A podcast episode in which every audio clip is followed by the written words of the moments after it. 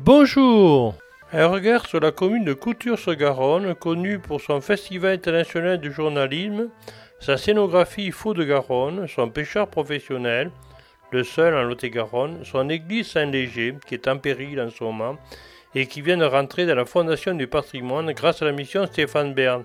Aussi nous entendrons Jean-Michel Moreau, son maire, et Isabelle Mansen Chavanson, conseiller municipal en charge du patrimoine. Également, je reçois Eric Seva, saxophoniste, compositeur, vient nous présenter la 13e édition de Jazz et Garonne, qui aura lieu très prochainement. Puis avec euh, Jean-Michel Moreau, qui est le maire de Couture, il va nous présenter un petit peu sa commune, qui est quand même euh, connue euh, en dehors, je dirais, du département, même à l'échelle internationale, c'est ça? Écoutez, euh, international, peut-être euh, que c'est un peu trop, mais euh, effectivement, avec notre festival, ça nous apporte beaucoup de gens qui arrivent de, l'extérieur du département, qui arrivent un peu de toutes les régions, et pourquoi pas de, l'étranger. Mais notre petit village est d'une superficie d'environ 700 hectares, c'est une toute petite commune de 370 habitants, qui est juste dans, ce grand méandre de, de la Garonne donc euh, un petit village euh, qui est très lié à l'agriculture et, euh, qui vit au rythme du fleuve. Hein. Alors le rythme du fleuve, vous avez installé un musée Fou de Garonne, les gens de Garonne et Fou de Garonne. les crues de la Garonne, pour vous, c'est quelque chose qui est extrêmement important. Oui, écoutez, on fait partie. Euh, Couture est un village qui, euh, qui est très exposé aux crues euh, parce que euh, géographiquement, il est là et puis c'est comme ça depuis la nuit des temps. Et donc on connaît régulièrement tous, les 3 ou 4 ans ou 5 ans, on connaît des inondations régulières, ordinaires, mais qui ne sont pas pleines de, qui ne sont, qui sont sans gravité, qui recouvrent un petit peu le, territoire, mais qui sont pas trop graves. Et après, on connaît des inondations un peu plus graves comme celle de 2021, où là, c'est des, événements qui arrivent tous les 15 ou 20 ans, où, là, ce n'était pas arrivé depuis 81. Donc, vous voyez qu'il y a une marge très importante.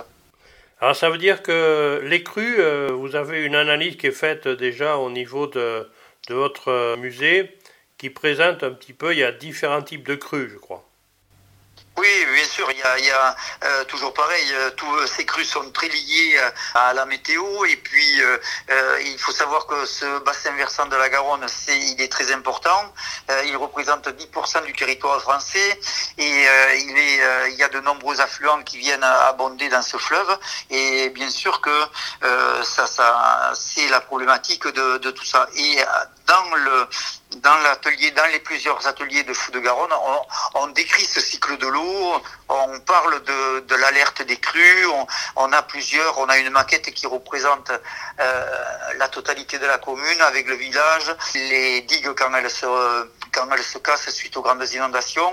Et après, on a une autre grande salle où il rentre une cinquantaine de personnes, où là, c'est un mapping qui, euh, qui lui expose euh, un petit peu notre manière de vivre et c'est euh, euh, c'est une une jeune couturière qui est en train de rêver et qui qui dans son rêve va voir une inondation importante et suite à cette inondation importante elle va voir aussi que tous les pays du monde là où il y a partout où il y a des fleuves qui viennent qui viennent les aider quoi.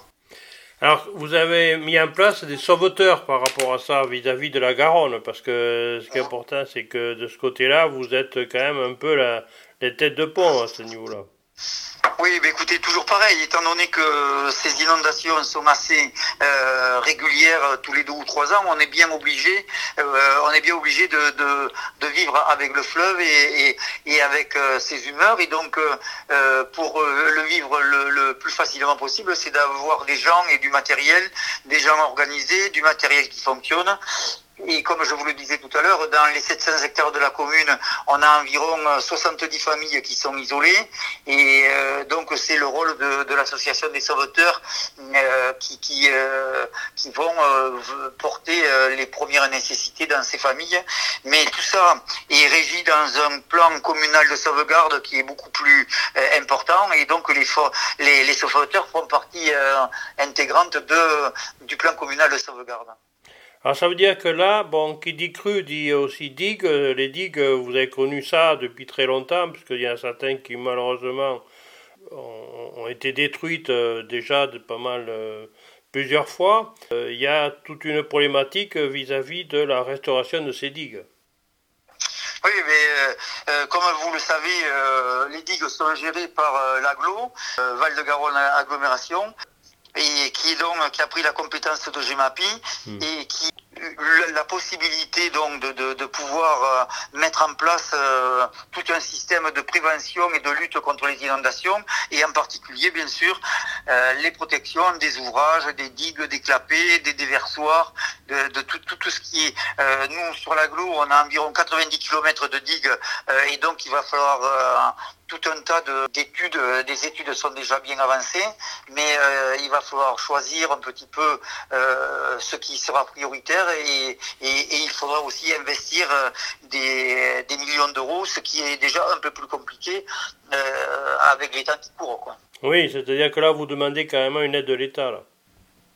Oui, oui, mais euh, vous savez que l'État, il est bien qu'il soit généreux, lui aussi a tellement de, sollicitations que c'est un petit peu difficile d'obtenir, du moins pour ces grands projets-là, quoi.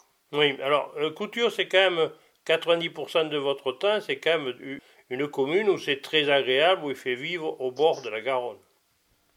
Oui, bon, écoutez, c'est, euh, on peut, on peut aller euh, tout au long de ce fleuve pour s'y promener. On peut aller bien sûr à la pêche. Euh, y a, on peut aller se promener tout, tout au long des, berges. Et donc, il y, a la possibilité d'être, de vivre tranquillement au bord de, de cette Garonne. Oui, bien sûr.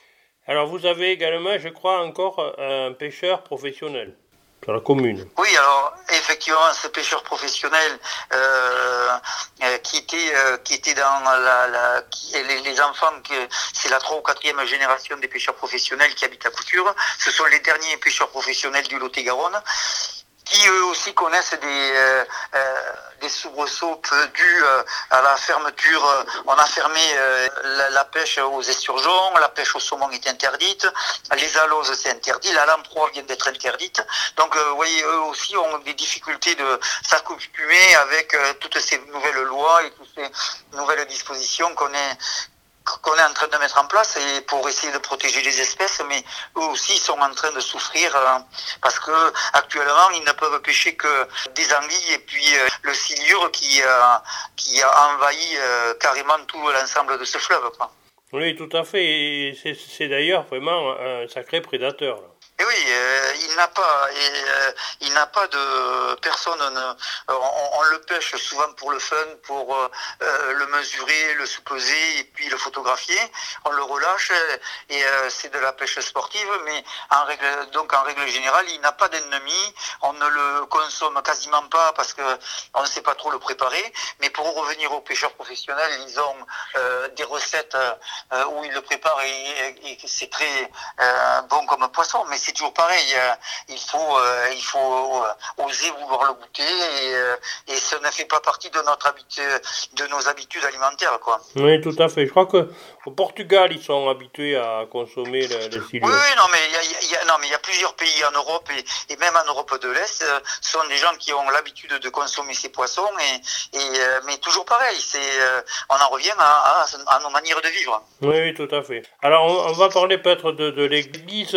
Bon, bien sûr, elle est dans, dans l'anse de, la Garonne et elle euh, subit les contre-coups des, des, différentes crues euh, au cours des années. Oui, mais bon, comme je vous le disais tout à l'heure, euh, les crues, effectivement, y contribuent bien sûr un petit peu, mais c'est malheureusement euh, le, terrain euh, là où, euh, les fondations de cette église a été implantée en 1850, le, terrain est plus ou moins stable et c'est pas c'est pas la crue directement qui vient faire bouger les fondations. C'est toujours pareil, les sols détrempés, ce qu'on connaît dans d'autres petits village un peu partout. Quoi. Euh, vous l'entendez partout, on entend nos collègues maires qui, disent qu'ils ont des problèmes, des fissures, et pourtant ils n'ont pas d'inondation. Et donc, donc vous voyez, il y a, toute cette mécanique de nos sols qui travaille un petit peu, et, si peu que effectivement ça soit dilué, qu'il y ait un peu d'inondation, effectivement ça, va peut-être aggraver la situation, mais c'est pas forcément la, chose la, plus importante. Alors, euh, vous avez donc euh, monté une association pour la sauvegarde de cette église, c'est ça? Oui, euh, l'association de sauvegarde de l'église Saint-Léger, c'est donc un groupe de, personnes du village qui s'occupe donc de, de, faire vivre cette cette association au travers de tout un tas d'expositions. Dernièrement, il y a eu euh, pour la journée du patrimoine, il y a eu donc une, enfin, une après-midi où on a présenté cette église, etc. Et ensuite, il y a la fête des bateliers qui est célébrée en présence de, euh, de l'évêque Monseigneur Breton. il y a euh, tout au long de l'année, bien sûr, avant qu'on connaisse ces problèmes à l'église, on y, pendant six ans, on y a fait le festival du journalisme. Euh, il y avait des ateliers qui étaient installés dedans. Prochainement, euh, euh, samedi qui vient, on va faire un concert musical. Il y a des ateliers avec euh, justement avec Fou de Garonne, euh, on, fait des rencontres plus ou moins techniques avec des gens qui et donc c'est un lieu, c'est un lieu de vie très important. et cette église de culture, elle est bien sûr importante pour son lieu de culte, bien sûr avant tout, mais elle est, mais elle est aussi précieuse parce que c'est un lieu de, de, rencontre, un lieu de vie où tout au long de l'année, les uns et les autres peuvent s'y réunir, quoi.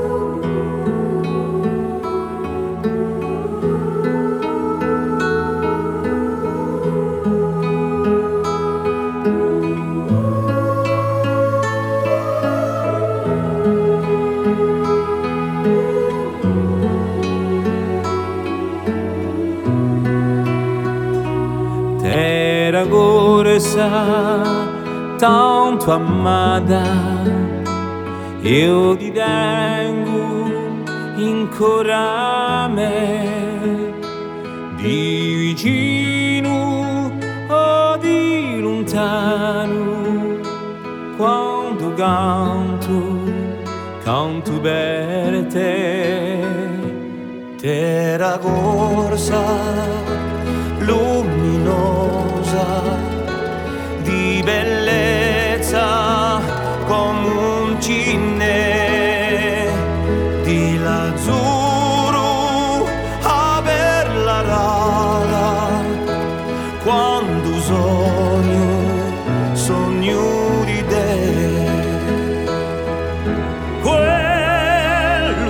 Cisineua sa cundiat non ritornerà ai sorradighe intera corsa intera nostra per sempre sta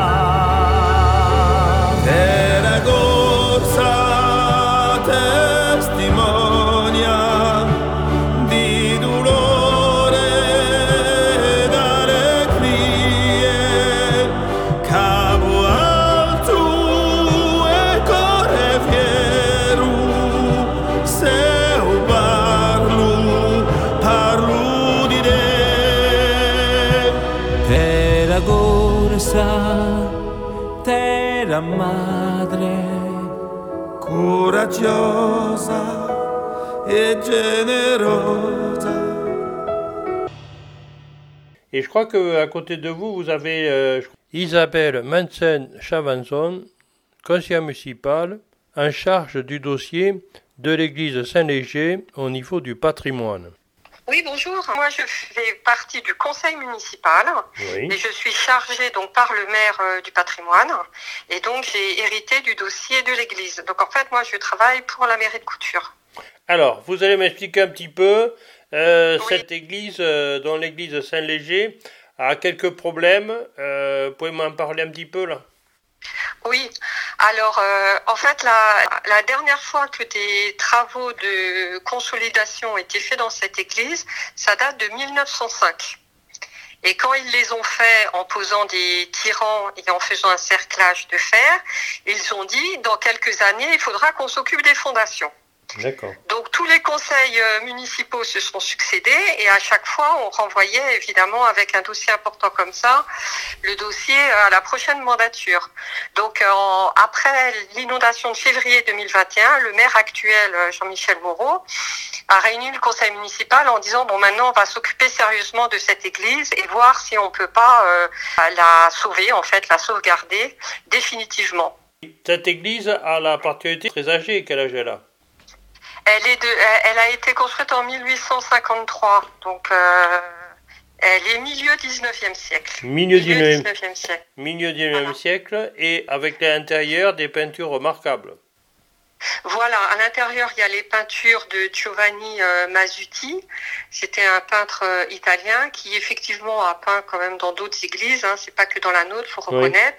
Mais celles de couture sont particulièrement remarquables et et j'ai fait un dossier aussi d'une cinquantaine de pages, mais avec beaucoup de photos, parce que j'ai travaillé dans les archives pour retrouver euh, l'histoire de cette église, parce qu'en fait, c'est la troisième église qui a été construite au même endroit. Donc, pour justement que, que les gens soient sensibilisés par rapport à la problématique de notre église, connaissent un peu l'historique de même avant cette église et pourquoi les couturins euh, continuent à vouloir tout faire pour la sauvegarder. Cette église, donc, euh, ce que disait Monsieur le maire, c'est qu'il y a des problèmes déjà de fondation, c'est ça? Voilà, tout à fait, tout à fait. Donc, euh, à la base, le plus important, c'est euh, consolider complètement les, fondations. Quand je dis consolider, il existe peut-être un terme plus, adéquat qui fait que les fondations seront complètement stables pour euh vitam aeternam. Ça veut dire que le maire a dû vous dire que nous avons donc un architecte du patrimoine c'est un architecte bordelais qui est euh, connu et reconnu sur la place de Bordeaux, qui nous a fait un audit complet et en fait il nous a apporté la solution. C'est ça qui est très important, c'est que grâce aux travaux qu'on va entreprendre dès l'année prochaine, mmh.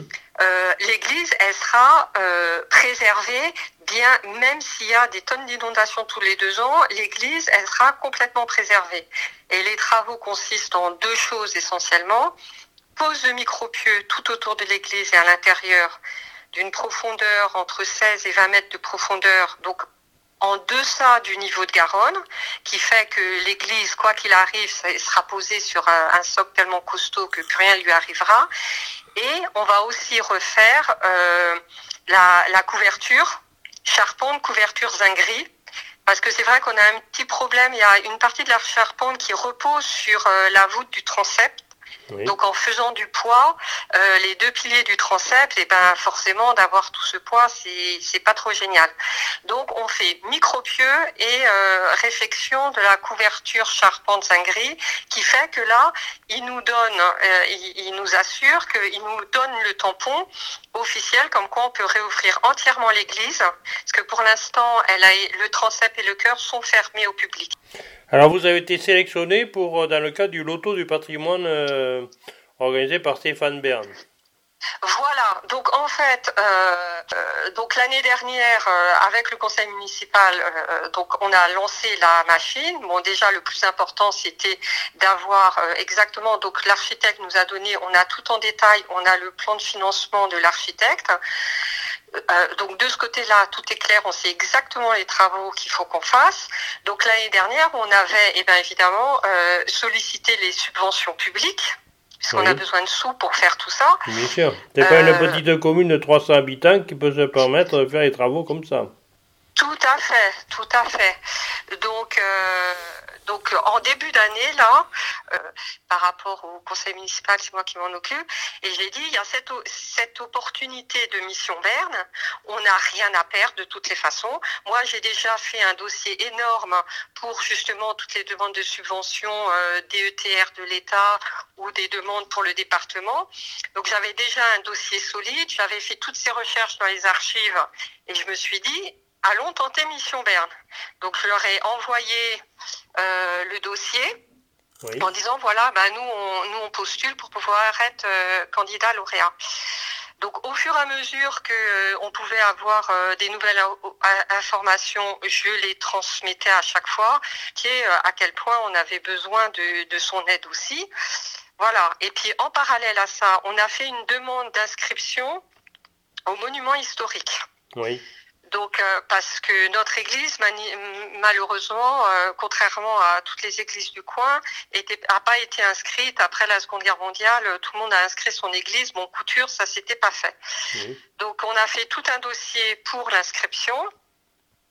Et malheureusement, en, là, le 13 juillet, on a reçu la réponse de la DRAC disant euh, non, votre, votre église ne rentre pas dans les critères pour être inscrite.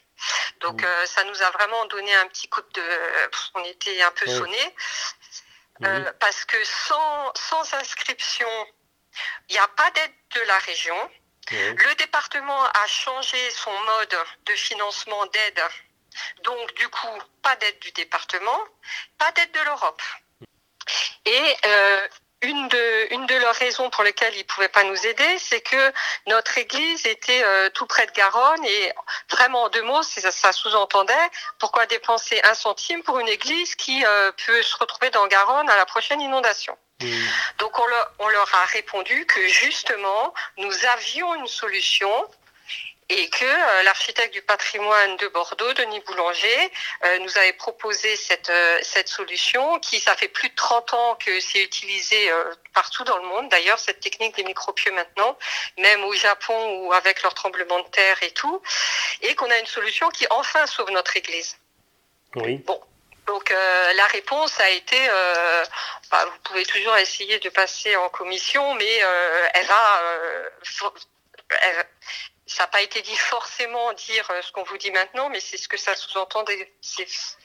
Donc, et ça, c'était avant, évidemment, que le président Macron nous dise, là, euh, en septembre, que euh, il, demande maintenant au DRAC d'avoir un regard un petit peu plus... bienveillant. Je sais pas quel bienveillant par rapport aux églises du 19e. Mais ça, c'était... ça, ça vient de sortir. Donc, nous, pour l'instant, la DRAC nous a dit non. Mmh. Donc, on était complètement découragés, je ne vous le cache pas. Mmh. Et là, 4 septembre, la ministre de la Culture euh, annonce les noms et avec euh, la plus grande joie, parce qu'on a travaillé, ça fait deux ans et demi qu'on travaille d'une façon assidue sur ce dossier, et euh, il nous sélectionne. Donc là, vraiment, lauréat 2023, on est le seul site du, département du Lot-et-Garonne à avoir été choisi. Mhm. Donc c'est vrai que pour nous, d'un seul coup, ça nous a complètement reboosté en se disant si la mission Berne, qui a quand même une réputation que j'ai pas à défendre, nous a sélectionné, c'est qu'ils considèrent que notre Église vaut la peine d'être sauvée et qu'elle qu'elle a suffisamment d'intérêt pour euh, pour qu'on fasse tout pour la sauver. Ça c'est sûr. Indépendamment du fait que ça soit une église, c'est aussi effectivement donc ce que je vous avais dit euh, un lieu de un lieu de, de, culture pour toutes les manifestations qui s'y font, mais c'est aussi un lieu qui fait partie du patrimoine de couture et de cette histoire. Et quand on voit le site, l'église où elle est placée là sur cet éperon face à, à Garonne, euh, c'est vrai que ça va au-delà d'une simple église. C'est tout l'édifice en fait qui est emblématique et je pense que la mission Berne a dû retenir ce volet-là, que c'est pas juste euh, une xème église du 19e euh, au milieu d'un petit village qu'on voudrait sauver. C'est vraiment ce site emblématique du Val-de-Garonne et maintenant j'ai envie de dire du Lot-et-Garonne puisqu'on a été les seuls sélectionnés. Alors ça veut dire que là, euh, les investissements déjà rien que pour sécuriser l'église, c'est quand même relativement important, non? Oui, alors en fait, nous, nous, tout est déjà bien bouclé. On a un, notre plan de financement est sur trois ans, en trois tranches, mmh. parce qu'on ne peut pas faire en une seule tranche. Donc les, les, les trois tranches, c'est un petit peu plus que 900 000 euros hors taxes. Mmh. Zone TTC, c'est un peu plus d'un million d'euros. Mmh. Pour complètement sauver les, quoi, sauvegarder l'Église. Et on ferait ça en trois tranches. Donc nous avons euh, heureusement et, et, merci beaucoup, nous avons euh, l'État qui nous aide. De toute façon, sans ça, euh, on n'aurait pas pu aller plus loin. Hein. Hmm. Donc on a une subvention par le biais de la DETR, la dotation d'État pour les territoires ruraux. Oui. Donc elle nous a été accordée pour la première tranche. Donc là, bien évidemment, euh, avant le 31 décembre, on va faire une, une demande pour la deuxième tranche. Et l'année d'après, il faudra faire une demande pour la troisième tranche. Mais si, si on commence, en fait, là, nous avons besoin, en fait, d'assurer qu'on puisse faire euh, les trois tranches. Parce que quand on commence à mettre les micro-pieux d'un côté, ben, il faut finir tout le tour. Et puis, il faut faire aussi euh, ce que je vous ai expliqué, la charpente. Donc, en fait, nous, dans notre, euh, dans notre esprit, c'est on part pour réussir à avoir la globalité des fonds pour lancer les travaux et puis on fait tout ça en trois ans et, et on aura sauvé l'église. Oui, tout à fait. Alors ça veut dire que là, bon, d'une part, euh, vous rentrez dans euh, la mission euh, du loto du patrimoine et puis après, je pense que vous allez rechercher des mécènes ou... Voilà, alors Très concrètement, euh, la mission Berne va nous dire, et à tous les autres euh, qui ont été choisis dans les autres départements, au mois de décembre, ils nous disent quel est le montant de la dotation. Pour l'instant, on a été sélectionné, mais on ne connaît pas encore le montant de la dotation. Donc le maximum qu'ils donnent, c'est 300 000 euros. Ils donnent pas plus. D'accord. Donc nous, on espère bien avoir le maximum. D'ailleurs, je vais faire un courrier aux membres du, du, comité pour essayer de leur expliquer à quel point c'est très important qu'on ait la totalité du quoi, le montant maximum euh, possible. Donc ça, c'est la mission Berne. Et on a signé, c'est déjà fait, le maire a signé une convention avec la Fondation du patrimoine. Mmh. Où là, déjà, sur le site internet de la Fondation du patrimoine, nous avons une collecte qui est mise en ligne et effectivement, donc maintenant, à partir de maintenant, on va, on communique euh, pour justement essayer de faire que les particuliers puissent aller sur ce site de la fondation pour commencer à donner des dons. Oui. Et en parallèle, là, ça y est, maintenant, on va commencer aussi à euh, à entreprendre les et à effectivement faire du mécénat d'entreprise. Donc là, on commence à, on a déjà commencé à envoyer des courriels. Et bien évidemment, euh, le mécénat d'entreprise sera très important pour nous aussi parce que euh, il nous manque, euh, pour boucler notre plan de financement, en gros, il nous manque 200 000 euros quand même encore. et ces 200 000 euros, c'est mécénat et particulier. Le message important à donner, c'est aller sur le site de la Fondation du patrimoine, sur la page de couture, pour donner des sous, pour nous aider à sauver l'Église. Euh, c'est eux qui ont qui ont mis la collecte en place et qui sont et dès qu'on fait un don, on reçoit par euh, retour de courriel euh, le reçu fiscal délivré par la Fondation du Patrimoine. Parce que ça, c'est important aussi de bien dire que si on fait un don de 100 euros, en fait, on paye que 44 euros puisque avec le reçu fiscal, on peut c'est défiscalisé à 66% quand on fait un don les particuliers. Il n'y a plus qu'à croiser les doigts pour que finalement euh, ben, vous arriviez à, à concrétiser euh, votre projet très gentil. de, très gentil, oui. de restauration de cette église qui est quand même euh, une figure emblématique de la commune de Couture. Oui, tout à fait, ça c'est sûr. On allume des petites bougies de temps en temps. très bien, merci. Merci beaucoup.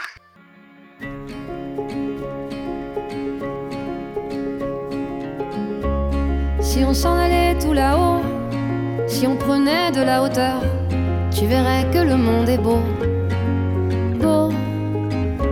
Si on allait chiner l'écho qui guérit les peines et les peurs, peut-être trouverais-tu les mots, les mots au-delà des fourbes apparences. Derrière nos loups de circonstances nos masques cousus d'espérance se cachent les fêlures de l'enfance, de l'enfance. L'air de rien, on est pas mal tout là-haut, on goûte aux étoiles, tout là-haut, on oublie nos certitudes, on chérit la solitude, à faire une escale, tout là-haut,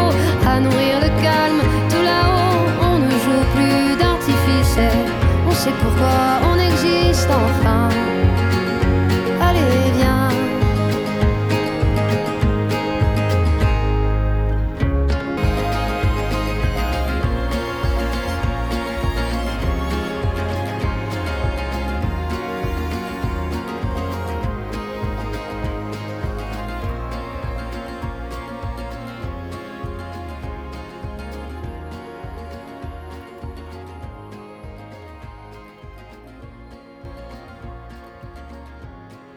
Aujourd'hui, je suis avec Eric Seva, saxophoniste, euh, interprète. Euh, bonjour.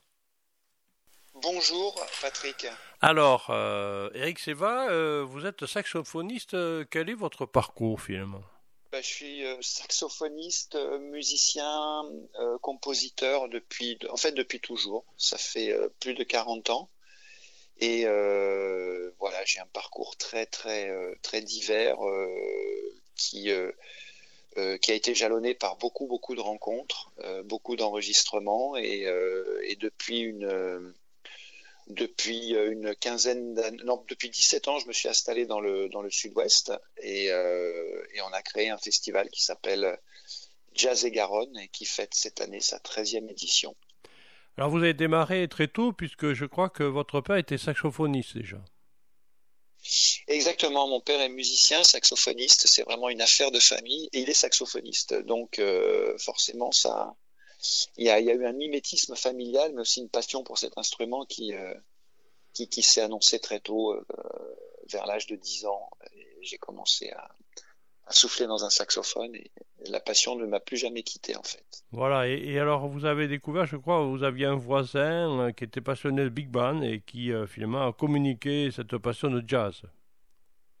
Oui, quand j'étais enfant, nous étions voisins euh, en, région parisienne, à Ozor-la-Ferrière, de la famille Cabu, de Jean Cabu, donc le dessinateur, célèbre dessinateur, qui était effectivement passionné de musique, de big band et euh, qui nous emmenait avec mon père voir des concerts à la salle Playel. Donc j'ai vu quand j'étais enfant, c'est des souvenirs absolument incroyables. J'ai vu, euh, Lionel Hampton en big band, j'ai vu euh, Count Basie avec Ella Fitzgerald dans les années 75 donc j'avais j'avais j'avais 11 ans et effectivement c'était des souvenirs très très euh, très forts et euh, euh, et très une ambiance très très importante musicale et artistique quand j'étais enfant.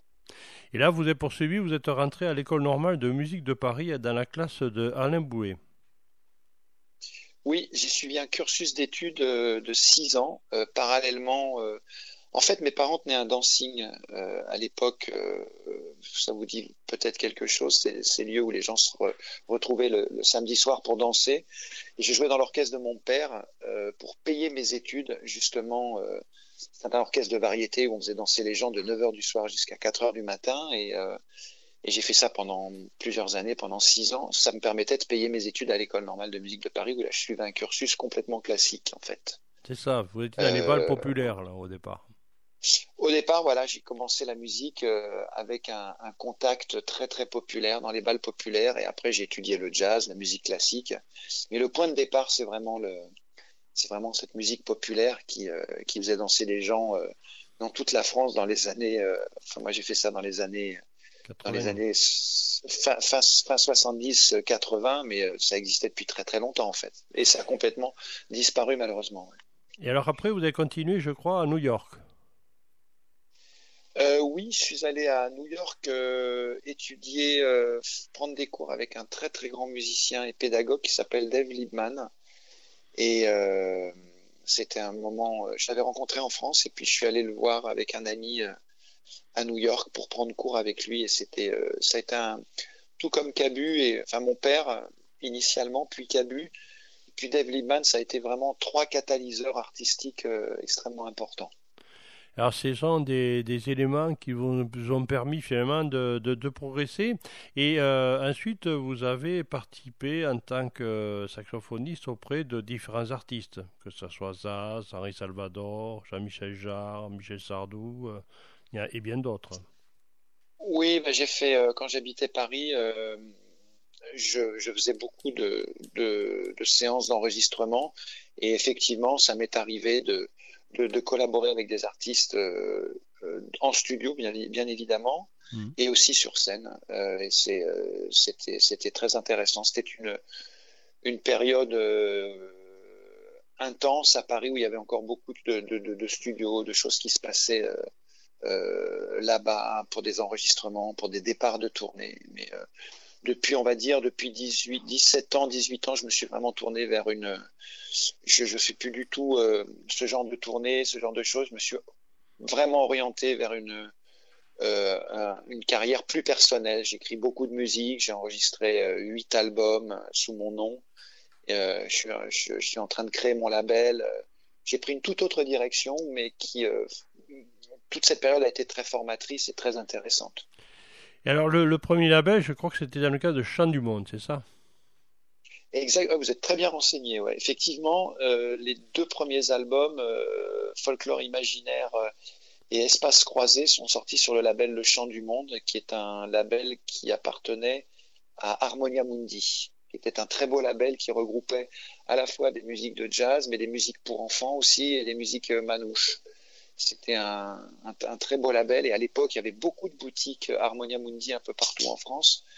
Et quand on allait faire des concerts, on, passait toujours dans, les boutiques des différentes villes pour, euh, pour, euh, pour aller voir les, vendeurs, euh, faire même des fois des, séances de dédicaces. C'était c'était vraiment très sympa et malheureusement, ça, ne, ça a disparu maintenant. Ces boutiques Harmonia Mundi n'existent plus.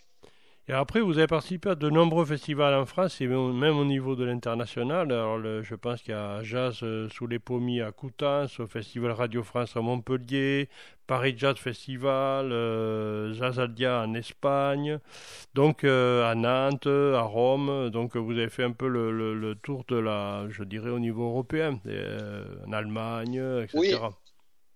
Oui, je joue beaucoup en Europe euh, et beaucoup à l'international aussi. Je suis allé beaucoup, enfin plusieurs fois en Amérique latine, au Japon, euh, en Indonésie. Euh, euh, ouais, j'ai fait beaucoup de beaucoup de concerts. Vous savez, c'est un métier qui nous emmène souvent euh, dans des dans des festivals, dans des lieux, dans des salles qui sont qui sont qui sont très loin et qui et qui sont intéressantes parce que ça permet de rencontrer beaucoup de gens et puis, euh, puis ça fait partie de notre métier en fait, tout simplement. Et après, vous avez décidé de, de vous rapprocher du soleil un peu? Donc, hein, vous êtes là, Lot-et-Garonne. oui, ben c'est, euh, oui, oui, j'aime beaucoup cette région. C'est une région, euh, c'est une région très, très agréable, très, très, très vivante et euh, avec beaucoup de bonnes choses quand même. ouais, ouais, tout à fait. Le pays du bon vivre, la bonne table. ouais. la bonne table et des, bonnes choses à, à, manger, à boire, et puis, et puis un, art de vivre euh, et un contact avec la nature qui, euh, qui moi, me, me, me, plaît beaucoup. Pourtant, je suis parisien de naissance et j'ai passé toute une grande partie de ma vie à Paris. Oui, mais, euh, mais, mais, mais, mais, la, la ouais, le, le bien-être du Sud-Ouest est quelque chose que, que j'aime profondément, effectivement. Ouais. Et alors après, sur Marmande, vous avez organisé euh, des stages de, musique auprès euh, ben, des établissements scolaires, euh, la médiation culturelle, etc. Oui, en fait, on a commencé cette aventure de festival avec deux stages de musique, et on, y avait fait deux concerts avec les, profs, et puis c'est à partir de cette, de cette idée de stage en fait qu'est né le, le, festival euh, Jazz et Garonne. Et euh, effectivement, moi, je me déplace aussi dans les écoles pour faire, euh, pour, pour, faire découvrir mon instrument, mes instruments aux élèves, leur parler de musique, leur parler de...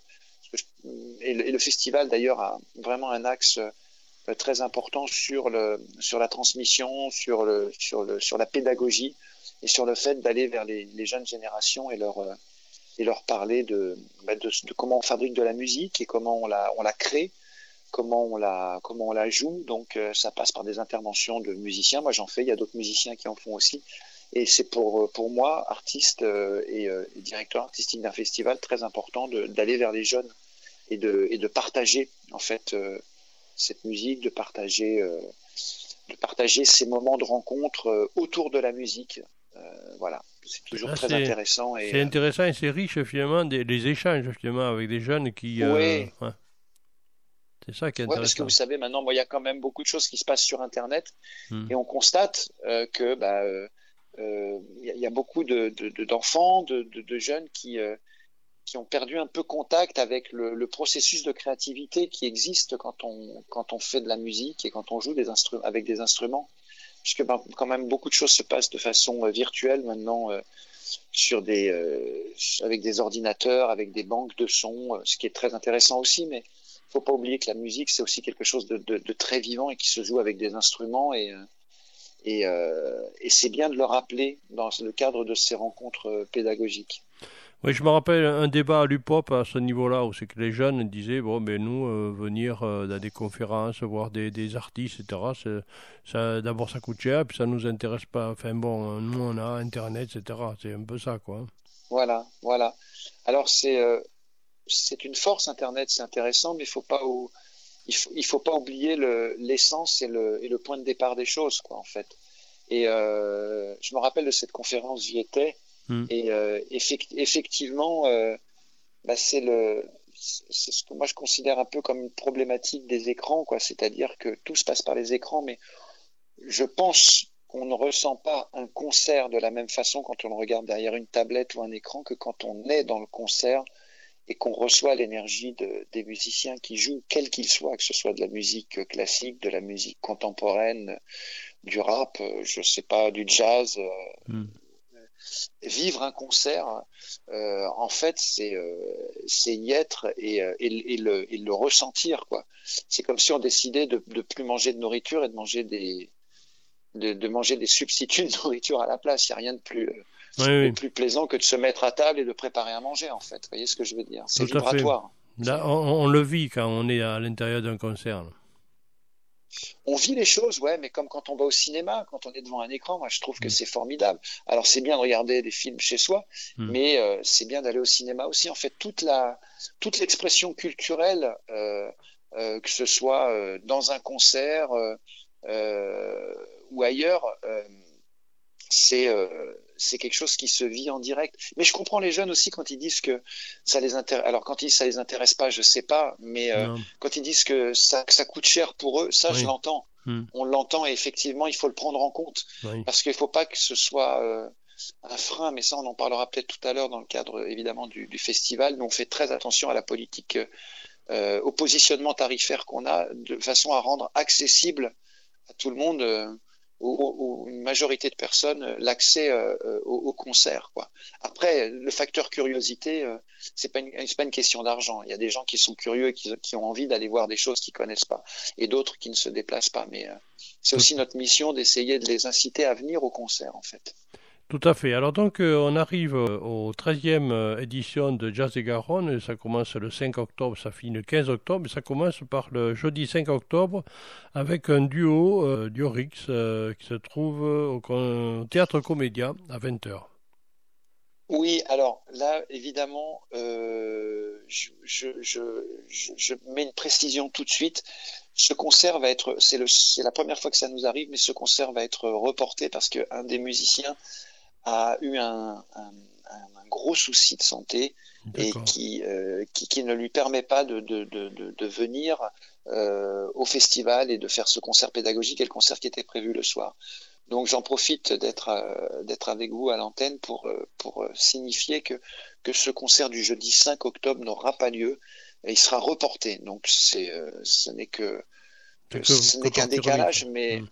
Que partie remise, voilà. Mais euh, voilà, on a on a eu cette euh, cette information il y a il y a, il y a 15 jours et, euh, mm. et on, on, a on, communique d'ailleurs sur le sur le report de ce concert. Voilà. Donc je suis désolé de vous annoncer ça, mais c'est vraiment indépendant de notre volonté et de la volonté du musicien aussi, bien évidemment. Bien sûr, tout à fait. Alors donc, on poursuit donc le vendredi 6 octobre au théâtre Coluche à Marmande, on a Eddie Daini.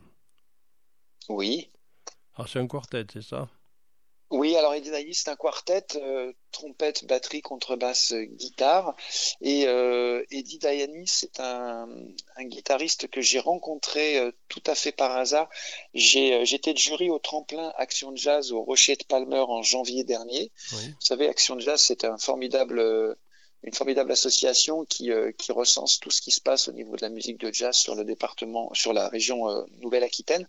Et euh, ils font un colloque chaque année d'information sur tout ce qui se passe au Rocher de Palmer. Et ce colloque se termine par un, un tremplin qui s'appelle le tremplin Action Jazz, qui permet à de jeunes groupes de se produire sur la scène du ce formidable endroit qui est le, le Rocher de Palmer, tenu par Patrick Duval.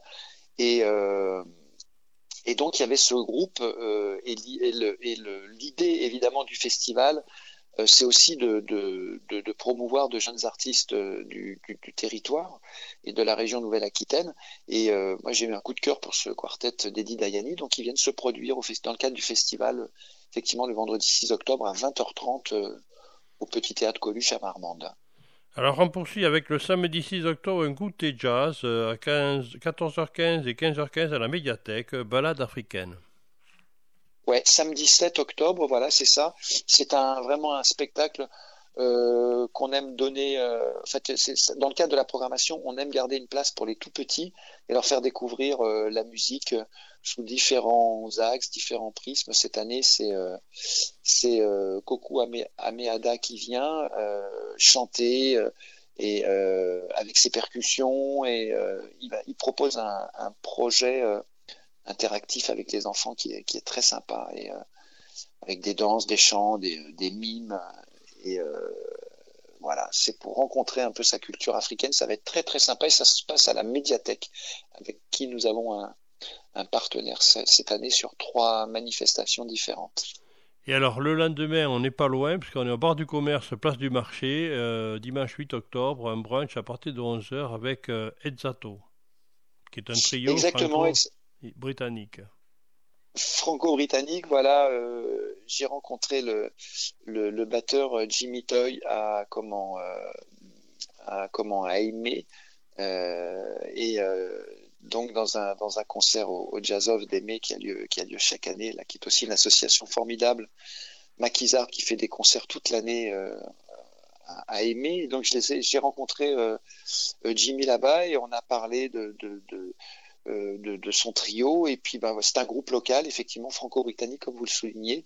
Et, euh, et l'idée, ben, c'est qu'ils viennent faire un brunch. Et ça va être très, très sympa, en espérant que le, temps soit clément. Et euh, ça va être, euh, ça va être chouette. Ils, bon, ils jouent des standards, des, des standards du répertoire jazz. Euh, et aussi quelques-unes de, de, leurs compositions. Et ça va être un moment très très sympathique euh, qu'on espère pouvoir faire dehors, évidemment, hein. voilà. avec une bonne météo. Un brunch, en général, il va faire beau. Brunch à partir de 11h, donc au bar du commerce. Tout à fait. Et puis, euh, le vendredi 13 octobre, là, à 20h au Théâtre Comédia, eh bien, c'est, vous qui euh, présentez une double soirée du vendredi euh, avec ADO. Oui, alors ADO, c'est un projet que j'ai écrit pendant le confinement. Dans ce grand moment de solitude qu'on avait tous et, et euh, auquel on était contraints en fait. Et je me suis dit que plutôt que de, de me morfondre, j'ai préféré écrire de la musique. Et, et c'était un moment très très chouette, très intéressant à ce niveau-là en tout cas. à l'époque, je jouais avec mon trio, un trio avec lequel je joue toujours d'ailleurs. Et j'ai profité de ce moment de, de, confinement pour, pour étendre cette, ce trio à une, pour ajouter à ce trio un quatuor euh, classique, qui est un quatuor composé d'un violoncelliste, d'un violoniste alto, d'un basson et d'une clarinette basse. Et un projet donc en septet, on est sept sur scène, et euh, c'est plutôt acoustique, c'est vraiment un mélange de musique entre la musique, euh, une musique écrite plutôt classique et une musique improvisée euh, jazz, avec un, un quatuor, euh, pas un quatuor traditionnel, mais un quatuor plutôt grave. Et euh, voilà, c'est une musique, euh, c'est un projet que j'aime beaucoup, beaucoup, euh, qui, euh, qui, est, qui est très intéressant en termes de timbre, évidemment, parce qu'il y a des instruments complètement euh, inhabituels qui jouent ensemble. Et c'est une musique que, que j'ai écrite et arrangée entièrement, hormis une j'ai repris une des danses roumaines de Bella Bartok que j'ai arrangée ah, pour ce, ce, projet. Et euh, voilà, ça va être un, un chouette concert. Et comme vous le souligniez tout à l'heure, c'est vraiment des euh, le, le, vendredi et le samedi au festival, ce sont des doubles plateaux en fait. Et moi, je joue à 20h euh, avec ce avec ce septet. Euh, et après, il y, a, y, a, un autre concert juste après. Alors justement, on va pas te faire une petite pause musicale et avec un, un morceau de musique que vous avez composé. Ah oui, effectivement, et qui s'appelle Au jour le jour. D'ailleurs, ça, ça résume bien euh, cette période de solitude qui était celle du, du confinement et euh, où les choses se passaient un peu au jour le jour en fait. Et, euh, cette expression au jour le jour m'a inspiré le morceau que nous allons, euh, nous allons écouter. Tout à fait. Mais justement, nous allons écouter au jour le jour.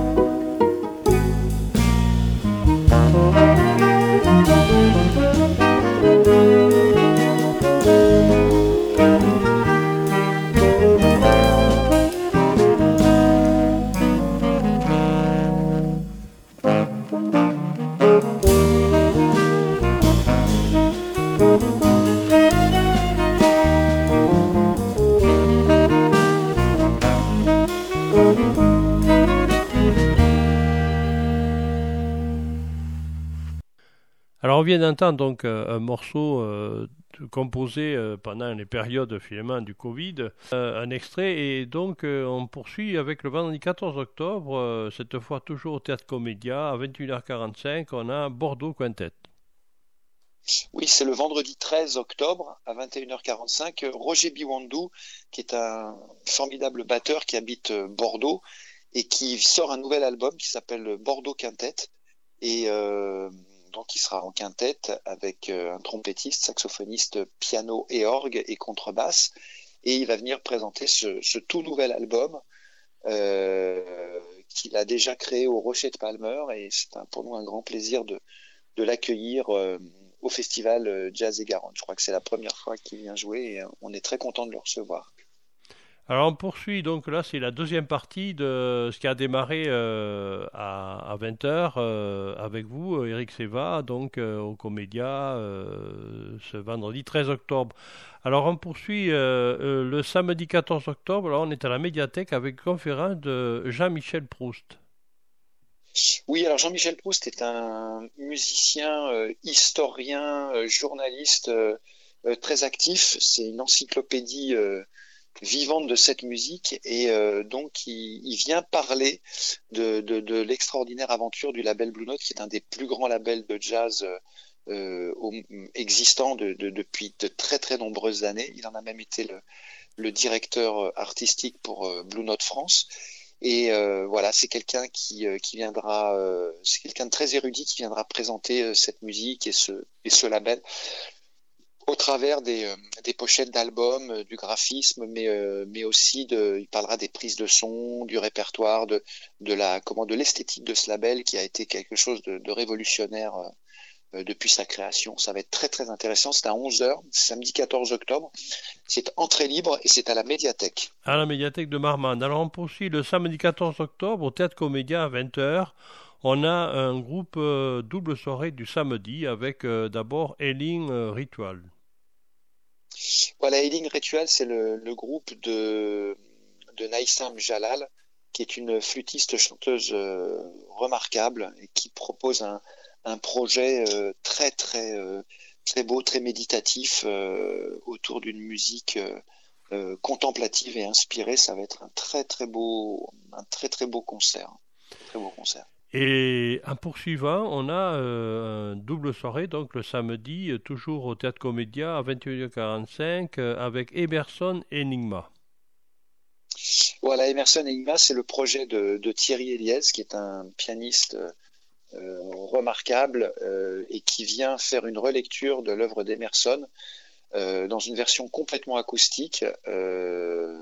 et il est en sextet avec un quatuor à cordes là pour euh, pour cette occasion, euh, violon, euh, deux violons, violoncelle et, et violon alto et, et voix. Et c'est une relecture, comme je disais, très acoustique d'une de, de, cet artiste Emerson qui était un, un artiste des années 70 de, de, de, rock anglais très très progressif et là, ça va être une version complètement différente et c'est un très très beau projet aussi.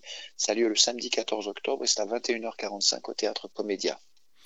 Et on finit par le dimanche 15 octobre, euh, comme chaque année, à Fourques-sur-Garonne, à 19h. Donc, euh, c'est un duo euh, Bonassina dehors.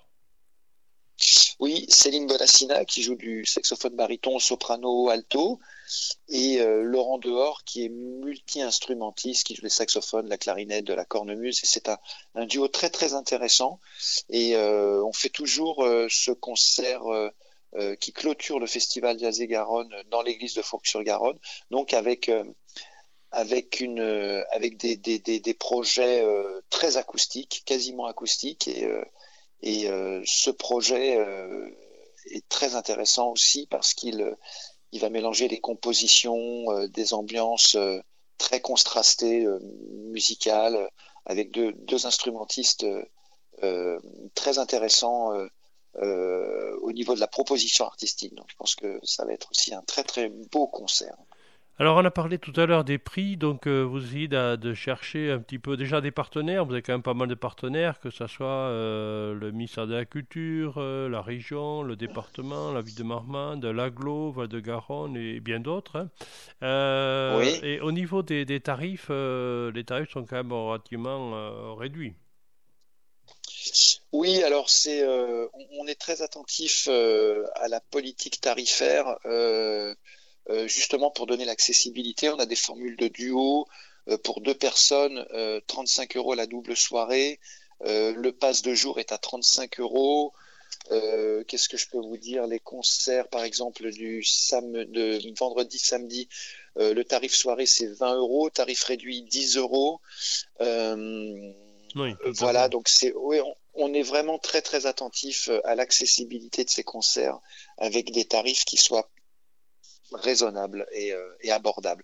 Effectivement, tout ça, vous pouvez le, euh, voir en allant sur notre site jazzegaronne.com ou euh, avec notre partenaire historique aussi, qui est l'Office de tourisme Val-de-Garonne, qui, qui centralise les réservations, qui donne des informations et qui, délivre les billets. voilà, en appelant l'Office de tourisme Val-de-Garonne à Marmande on a tous les renseignements euh, concernant le festival euh, euh, et, les tarifs, bien évidemment. Donc on finit avec une exposition quand Jazz Expose qui aura lieu du 23 septembre au 28 octobre à la médiathèque. Oui, c'est une exposition menée par trois photographes, Philippe Marza, Solange Lemoine et Alain Pelletier, qui sont des photographes issus du collectif justement euh, Action Jazz et qui sont euh, présents et qui couvrent le festival euh, depuis plusieurs années, avec qui on a tissé des, liens artistiques et d'amitié aussi. Donc on leur a proposé de, bah, de venir exposer un peu un éventail de l'ensemble des photos qu'ils font, qu'ils réalisent sur sur un peu tous les festivals qui existent en région Nouvelle-Aquitaine. C'est une très très belle expo. On l'a on l'a préparé, on l'a on l'a mise en place samedi. Ça y est, c'est ouvert et c'est c'est en accès libre et ça fait partie de, de, ce troisième euh, partenariat que nous avons avec la médiathèque de, de Marmande. De Marmande oui. comme, vous le, ouais, comme vous le soulignez, c'est du 23 septembre jusqu'au 28 octobre. Donc, euh, 13e édition, Jazz et Garonne, du 5 au 15 octobre. Merci Eric Seva. Merci Patrick et merci à, votre radio et merci pour votre accueil et votre soutien. Voilà, l'émission s'achève. Nous avons entendu Jean-Michel Moreau, maire de Couture-ce-Garonne, et Isabelle Mansen-Chavanson, conseillère municipale en charge du patrimoine. Également Eric Seva, saxophoniste, compositeur, qui nous présente la 13e édition de Jazz des Garonne. Je vous dis à la semaine prochaine. Bye bye.